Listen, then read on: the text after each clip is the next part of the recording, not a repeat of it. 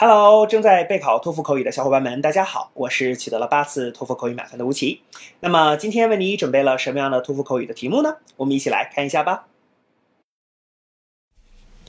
A friend of yours wants to go to university next year, but cannot decide on a major field of study.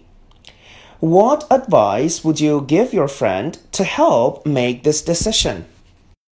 Begin speaking after the beep.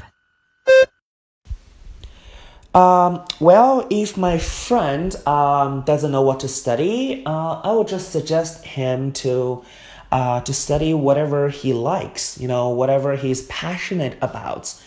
Um, because by studying the subject that he likes, you know, he will just feel very happy every day um, he will be happy to learn. Um, so in this case, I am sure that um, he can enjoy his um, his college life. And besides, he should study whatever he likes because this can make him more successful. You know, in this case, he will be more willing to learn. Uh, he will be driven to learn more in this field, so he can easily become an expert. Therefore, I will just tell him to study whatever he likes.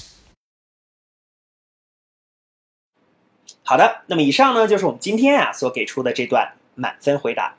接下来需要屏幕前的你做些什么呢？那就是要跟读和模仿这段录音，放一句录音，跟读模仿一句，再放一句录音，再来跟读模仿一句啊。所有的整段录音呢，反复模仿五至七遍。这样的话呢，相信屏幕前的你就可以掌握其中的单词、短语和句型。那么持之以恒的话呢，吴奇相信，在你的托福口语考试当中，你就会把这些单词、短语和句型自如的、流利的应用出来。那么，我觉得你离托福口语的高分就不再遥远了。